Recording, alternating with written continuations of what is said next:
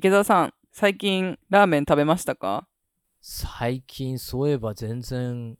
行ってないですね。なんかあのほら、ニューヨークもどんどんどんどんラーメン屋がたくさん、ここね、はい、5年ぐらい、もう本当にたくさんできたけれども、うん、あのー、パンデミックでまたね、だいぶなくなってしまったので。そうですよね。うんそういうでも今はどこが残ってんのかなっていうのをちょっと探りに行きたいぐらいだよね。そんな中日本から、えー、ジャパニーズそばヌードルズツタがニューヨークにオープンするみたいなんですけど、はい、このお店ですね、もともとアメリカにはサンフランシスコに1店舗目が2019年にオープンして、でですね、創業も2012年と、結構まあまあラーメン屋さんにしてはまだ新しい感じの、そうですね、うん、なんですけど、16年にラーメン屋さんとしては初めてのミシュランを獲得したらしいんですよ。うん、でその後も2019年まで連続4回星1つ獲得されてるみたいでちょっと気になりますねこのお店は。なかなかの名店がニューヨークに殴り込みに来るっていうことで、ね、そうみたいですねなんか他にもシンガポールとかフィリピンとかアジアですね、え香港、台湾にお店があるみたいなんですけど、アメリカではサンフランシスコで2店舗目にニューヨークのダンボっていうところに6月末にオープンする予定らしいんですけど、なんかいろいろまだ制限とかありますしね。ああ、店内営業ね、はい、どうなるんですかね。あ要するに、テイクアウトはあまりしたくないってことだね。ラーメン屋さんだからあんまりね、そのデリバリーとか向いてない、ね、っていうところだと思うので、そうですね。まあそういうことかなと。うん。そうです。実際ね、サンフランシスコの店舗の方は現在、はい、まあ、なんか閉めてるっていうことみたいなので、うんうんうん、やっぱ難しいですよね、その場で食べれないってなると、ちょっと、なんか、ここまできっとこだわりのあるラーメン屋さんだと思うんで、そんななんかね、パックして、ね、本来の味が損なわれてしまうっていういうのがありますよね、きっと。うん。なんか何度かラーメン、はい、デリバリーしたことあるけど、はい、くっついちゃってね、お互いね。はいはいはいはい。持って帰ると、一塊になってて、もちろんほぐせば一緒なんだけど、はいはい、でも、こういう感じじゃないのにな、みたいな、思っちゃうことは、そうですあったよね。まあでも、このツタさん、僕も楽しみにしてて、はいはい、サンフランシスコ店のメニューを見たんですけど、はい、やっぱり日本のものとはちょっと違って、はい、ベジタリアンメニューとかはアメリカではね、やっぱり必須っていうところですし、そうですね。うん。このお店が有名になった東京ということもあって、はい、醤油ラーメンが、まあ、ニューヨークではね、豚骨が主流じゃないですか。そうですね。豚骨ラーメンばっかりですよね。うん、ね。うちの店でも、あの、ラーメン出してますけど、はいはい6割は豚骨ラーメン？ね。これさ、読み方が大塚さんも知ってると思うけど、はい、とんかつになるんだよね。とんかつ豚骨じゃなくて、とんかつ。ラーメンっていうね。とんかつ。で、醤油ラーメン、醤油ベースのものって、口に合うか合わないかっていうところもあるかもしれないけど、一番オーダーは少ない。はいはい。うん、なのでね、この、醤油ラーメンで有名なお店が、本格的に来てくれると、どういう反応があるかな、みたいなのは、そうですごく興味深いというか、確かに。うん。全米有数の口コミサイトであるゲルプ、はい、ありますね。こちらでのサンフランシスコ店のスターさんの評価を見たんですけど、はい、まあちょっとあまり良くなかったっていうのが現実、うん、他にもね、いろんなメディアでも取り上げられてるんだけど、はい、あまり芳しくないようなことを書かれてる。まああのね、やっぱミシュランっていうところでハードルが上がってるっていうのはあると思うんですけど、やっぱりなかなかこう醤油ラーメンっていうものがピタッと皆さん来ないんじゃないかななんてね、ちょっとね、うん、あの僕は別に食のなんか評価をしたくて話してるわけではなくて、はい、あくまでね、来て頑張ってほしいっていうところで、うん、あのニュースとしてね、お話ししてるんですけど、でもやっぱりそういう面はあるんじゃないかなっていうところが一つと、うん、あと、中華そば、日本にとってのラーメンの、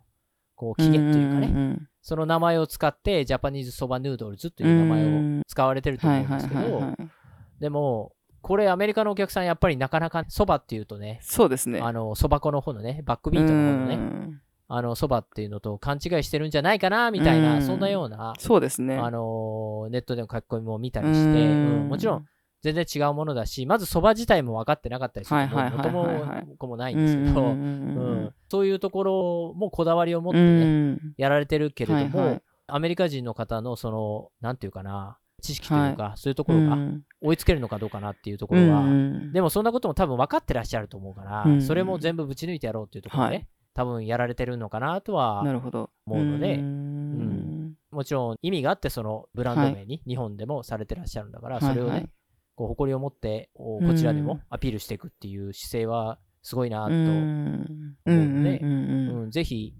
その思いが通じればなっていう。そうですね。なんかメニューはやっぱりアメリカの人向けにちょっと改良したりとかっていうのはやっぱあるんでしょうけど、そのね、根本的な部分はそのまま持ってきたいっていう感じがね、ありますよね。そうですね。うん、いくつかこう材料とかも明らかにこう違うみたいで、うんうん、やっぱりそこは合わせてきたりとか、または日本でないとね、うん、手に入らない材料みたいなのもあると思うので、はいはいはい、うん、こちらに合わせて研究されてらっしゃるんだと思うんですけど、でも、今日は、あの、このツターがね、ニューヨークにやってくるっていうトピック投げてくださったんだけど、はい、えっと、まあちょっと、ざっくりと僕が運営してい。るお店、はい、でもラーメンっていうのを出していたので、はい、カジュアルなお店でやってるんですけど、そこでのね、経験、一般的にアメリカ人のお客さんってこんな感じにラーメン見てるよね、はい、そんなお話をカジュアルにしたいと思ってます。はい、ちなみに、あの、視聴者の方、大塚さんもね、結構日本食レストランでのお仕事、長年やってらっしゃるっていうところで、いろいろと経験があるので、はい、あの、そういう面でもね、ちょっと面白い話ができるんじゃないかなと思ってまして、で、やっぱり僕ね、初めに思うのが、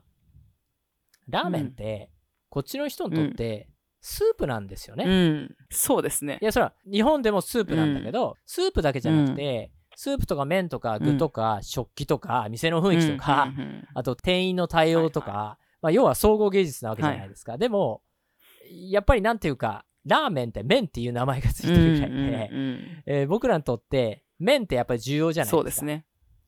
でも、はい、こっちの方って、僕もちょっとラーメン出し始めた頃驚いたんだけど、はい、スープあるってまず聞いてくるじゃないですか。はいはいはいはい、そうなんですよね。全然なんか、麺とか、あんまり関係ないですよね。初めね、だから何のことかよくわからなかったんですよ、初め。スープあるって言われて、いや、スープ？うち味噌汁出してるけど、これのことかな？とかって全然話が合わなくて、いろいろと話聞いてたら、ああ、はい、そのことねはい。つながるまで結構時間がそうかかって、そう。で、まだラーメン出した頃って、それこそ6年前とか、そういう頃ってあまり多くの人が知らなかったのか、なんでこのスープにはこんなにヌードルがたくさんあるのって、私はそんなにヌードルはいらないから、野菜とかお肉増やしてとかで言われて、いや、そういうことじゃないんだけどなっていう、具が少ない、ヌードルはいらない。はい、いやー、あ、そういう理解かと思って。別にこれはアメリカ人の方をこいつ分かってないなみたいなことを言いたいんじゃなくて、はいはい、やっぱり知らないものが来たんだから当然そういう反応だよねっていうところ、違う文化のものが来たんだから。で、そういうのをいろいろとこの5年っていうところかな、日本から素晴らしいお店がたくさん来てくださって、で、もちろん現地でもね、い。ろいろとアメリカ人の方も含め開かれて、いろんな方々がこう、ラーメンについての理解を深めていったっていう現実があって、最近はね、全然そんなことね、一切聞かれなくなりましたけど、でも、未だにあるのが、うん、大塚さんであるかわかんないけど、はい、注文時に3割ぐらいの人かな、はい、麺は何のチョイスがあるの？って。そう。ビーガンの方にとってはアウトみたいなのとか、うちだったら他にそばとかうどんとか、はい、またその春雨っ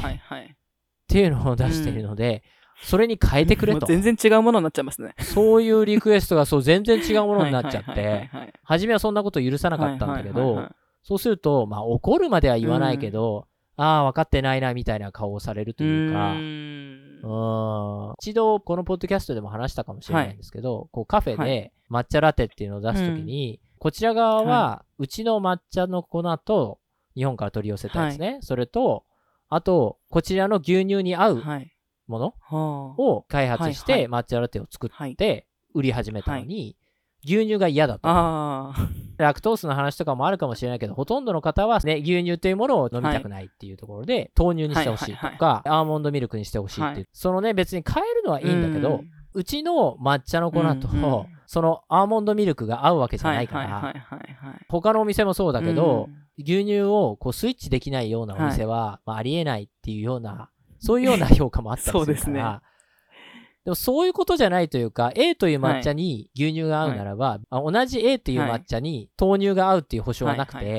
い。や、場合によっては、この豆乳を選ぶならば B っていう違う抹茶の粉だったり、アーモンドミルクを選ぶなら違う C という抹茶の粉であるはずなんだけども、そういう風なお店って見たことなくて、みんな抹茶は固定で、牛乳だけ変えられるみたいな。なんかそれで成り立っちゃってるの、それって全然違うものだから。そうですね。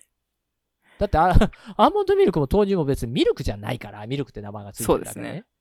白い液体だけど、うん、うん、いや、すべてあのちゃんとした飲み物であるけど、でも違うものだから、うんうん、違う味になるんだから、そうですね。それは、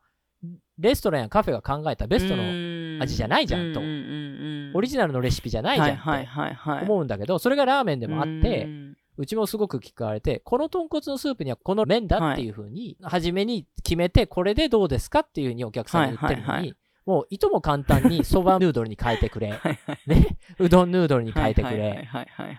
え、なんで変えられないの？とか、出来上がりはなんかあのね、豚骨のクリーミーなこのスープに灰色のものが浮いてるっていう、ちょっと見た目も、うーん、みたいな。でもこれをお客さんが望んでるんだから出すべきなのかなっていう、そういうところのちょっと苦しみみたいなのは、あったもはやラーメンではないですよね、それはね。でも結構そういうリクエストが多い。はいはいはいはい。確かに。むしろそれができるから、うちがいいって言って、リピーターになった方とかもいて、ちょっと複雑な思い。そうですね。確かに。お客さんによっては、麺なしにしてくれなんていうお客さんもいます。要するに、スープと具だけ。そう。で、同じ金額払うから。すごいですね。すごい、なんか、うん、お寿司でほら、ご飯抜きみたいな、そういう感じかな、イメージとして。なるほど、なるほど。うん。もうラーメンっ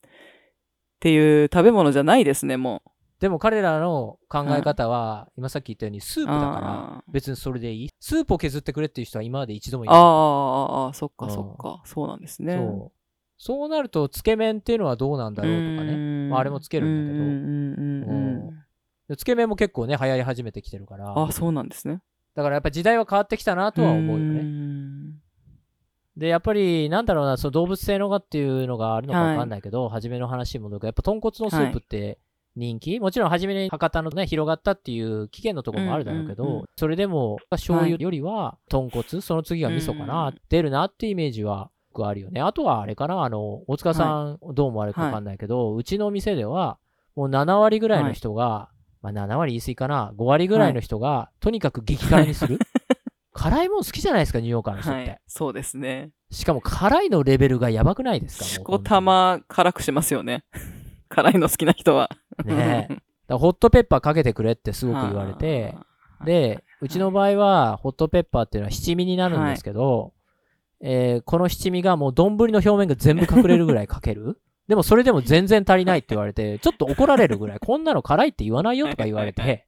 で、ちょっとボトキャストなんでは伝わりにくいんですけど、はいはいまあ、よくある S&B さんの 15g のこの七味ボトルっていうか、わかるかな？小さいやつ、うんうん。あんなのをもし自由に使わせたら、うん、もうね、5人ぐらい使ったらもうなくなっちゃうんじゃない？っていうぐらい、ブワーってかける。あもう味とかわかんなくなっちゃいますよね。それは。なんか、そう、あとはもうスリラ茶とか、月間のラー油とかをブワーかける。で、それをね、一つ一つじゃなくて全部コンビネーション。さらにスパイシーマヨネーズとかね、ラーメンにマヨネーズをかけるとか。はいはいはい、すごいですね。それを止めるっていうのも違うというか、う僕らには理解できないかもしれないけども、はい、それが彼らの口に合うんだったら、それは新しい文化なのかもしれないので、あえて止めるっていうのはなくて、どうしてそうなのかなっていうところをきちんと分かってあげるっていうのは必要なんだと思うので、そうですね。何か否定してるわけではないっていうのは一つ僕はここで言っておこうかな。ただ、やっぱりこだわりのラーメン、作られてる皆さん、この麺にはこのスープだというので、ね、絶対にこの組み合わせでっていうのを当然作られて、勝負してやるっていうので来られてらっしゃると思うので、そういう方々にとってちょっと、ちょっと、えー、ショックというか、はいはい、そういう場面はいくらでもあるんじゃないかなっていうそうですよね。心折れることはあるかもしれないですね。そういう時に、俺の味路線で行くのか、それとも、お客さんに合わせるか。お客さん目線で、はい、うん、行くっていうことで、バリエーションを作って対応していくかっていうところは、もうどちらが正しいってことはないと思うので、はいはいはいはい。うん、それで自分の味はこれだっていう時に、あまりいい評価をもらえなかった。それはそれで一つ自分の評価ではあるので、それをどう取るかはご自身たち次第だと思うので、そうですね、別に何がいい悪いではないとは思うんですけれども、でも、やっぱり日本と同じ感覚では全くないんだなっていうのはすごく、僕もこっちでお店やってますけど、はい、思いましたね。なんかラーメンみたいな食べ物ってこっちにないから、オリジナルにしちゃうんですかね？よくわからないからきっと。いろいろ加えてうん。どうなんだろう？なんですかね、その、もともとインスタントラーメン見てて思うんですけど、はいはい、多くのものって韓国系のものじゃないですか。で、ね、韓国系、はい、で、韓国系のインスタントラーメンってお店並んでるものってすごい種類たくさんありますけど、こちら。全部辛いんですよね。うんうんうん、そうですね。しかも激辛、はいはい、多分リスナーの方もご存知、辛ラーメン。あんなのまだまだ辛い方に入るのかな？どうかなっていうレベルぐらい、すごい辛いのがわー並んでて、で、あのレベルをラーメンと取られてる方がやっぱ多いなっていうイメージはあるから、だからあれと同じぐらい辛くしたい。そうすると、ほんとちょっと七味とかじゃ全く 通用しない。なんかスープの美味しさとかも消えますよね。辛すぎると。まあね、うん、辛さって中に美味しさがあるから、うん、この人たち辛くすれば何でもいいんでしょうみたいな、そういうつもりは全くなくて、彼らなりの美味しさをそこで感じてるんだと思うんですけど、でも、辛さもね、いろんな辛さが世の中あるので、はいはい、一つ辛いと言っても、いろんな種類のね、唐辛子の辛さとかね、いろんなのがあるので、はい、そこの彼らの、こう、美味しいと思える辛さに、合わせられるか自分のラーメンがみたいなところは、よくね、スパイシーラーメンっていうメニューを出されてるお店たくさんあるけれども、はいはい、かなり苦労されて辛さの種類を選んでらっしゃるんじゃないかなってすごく思いますよね。うん。あとは、これはニューヨークに限らずアメリカに来られる店で、特にチェーン展開をしたいみたいなところっていうのは、まあ、あの、このツタさんもダンボに1店舗目を上げた後に、すぐに2店舗目もお考えっていうようなね、そんな記事を読んだので、でこれから何店舗何店舗もね、広げていくと、はいはい、あと、日本と違って、えー、席数が多い、こちらは。投資家の要求とかいろいろとあると思うんですけども、はい、もしかしたらね、日本とは違う方法で出すんだなっていう。あと、一気にチェーン展開みたいなところで、はい、あんまりうまくいったところを見ないから、いきなりステーキさんとかね、一気にわっと広げてちょっとダメになっちゃったみたいなのが2年前ありましたけど、やっぱりその従業員の教育は、やこちら大変だなって思いました。もちろん日本でも大変だと思うし、はい、チェーン店の方そんなの分かっていて、しっかりと教育体制、はい、こういうふうに新人を育てていくんだと、バイトの方を育てていくんだみたいなところは決まってると思うけど、でも、やっぱりちょっと日本のようなね、接客っていうのは期待できないし、ね、あの、キッチンのスタッフも、なかなかこう、スキルっていう面でね、特に日本食だと、なんか、最近仕事したシェフが、彼の仕事の一環として、こう中小レストランのレシピ開発とかを請け負っていたりして、新しくできたレストランで、レシピを自ら考えるんではなくて、そういう有名シェフに、ミシュランを取ったようなシェフにお願いする。彼らが作って販売するっていうかね。うん。また教育に行くこともある。実際にキッチンに行って。そういうことがあったりする中で、結局マニュアル化しても最後、そのお店の従業員の方々が日本食のことをしっかり理解してないと、その通り作れないっていうか、その場では言われた通り作れても、これも聞いた話なんですけど、初めのオープンまで美味しいのができたと、しっかり教育できたと。でも、数ヶ月後に行くと、なんかとんでもないことになってると。別にキッチンで働いてるメキシカンの方だったり、はい、日本人でない方々がタイだとかそういうことではなくて、一生懸命やってるんだけど、はい、でも、ちょっと何かの食材、例えば日本的な、こう、なんだか味噌とか、はい、えー、そういうものが、何らかの理由でベストの状態じゃない時ってあるじゃないですか、やっぱりどうしても。ちょっとコンディションが、ちょっとだけ悪いみたいな。でもそのちょっとが味に大きく影響を与えてくるんだけど、そのちょっとの違いが、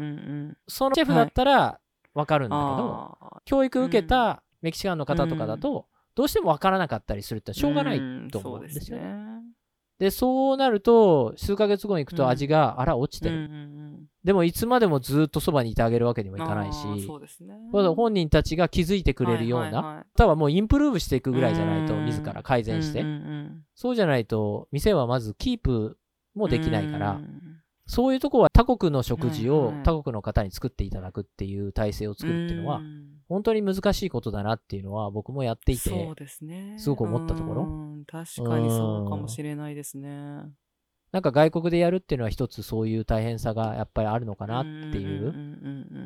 まあ、皆さんそんなの分かった上のね、すごく美味しいもの出されてるから。はいはい、でも、ね、まあ、すぐ人も辞めちゃったりするから、そうですね。その知的財産みたいなのって、二つ、要するにレシピっていうか、そういうものを盗んでっちゃう人とか、なるほど、そうです、ね、あまりちょっとはっきり聞いた話ではないけど、やっぱそういうのがね、あってもおかしくないっていうか、ね、レシピってレストランにとって一番大切な財産だから、うん、そういうものの管理みたいなところも非常に難しいと思うし、ね、やっぱりマネジメントするのは本当に大変。まあでもそんなこと言ってもやっぱりこう、津田さんには、はい、僕は東京の人間でもあるので、はい、本場のね。なんかね、こう醤油ラーメンの真髄っていうか、はい、うん、そういうものをぜひ、こうニューヨーカーの人にこう伝えてもらいたいなっていう、そういう期待でもう胸いっぱいので、もう空いたらぜひ食べに行こうかなと思ってます。そうですね。楽しみですね。うん、あの、日本食の反応みたいな話ってたくさんあるので、おいおいね、あの、他の日本食のレストランやってらっしゃるシェフの方とか、いろんな方からもいろんなお話を聞くので、もう集めてですね、ちょっとね、いずれ、まあ、話せる範囲っていうのがあるんですけど、でも、いずれここのね、ポッドキャストでちょっとずつ出していければなとは思ってますので、はい、今日はちょっとカジュアルにラーメンで、ちょっと関わるような話を少しさせていただきましたけれども、はい、次回以降、楽しみにしていただければと思っております。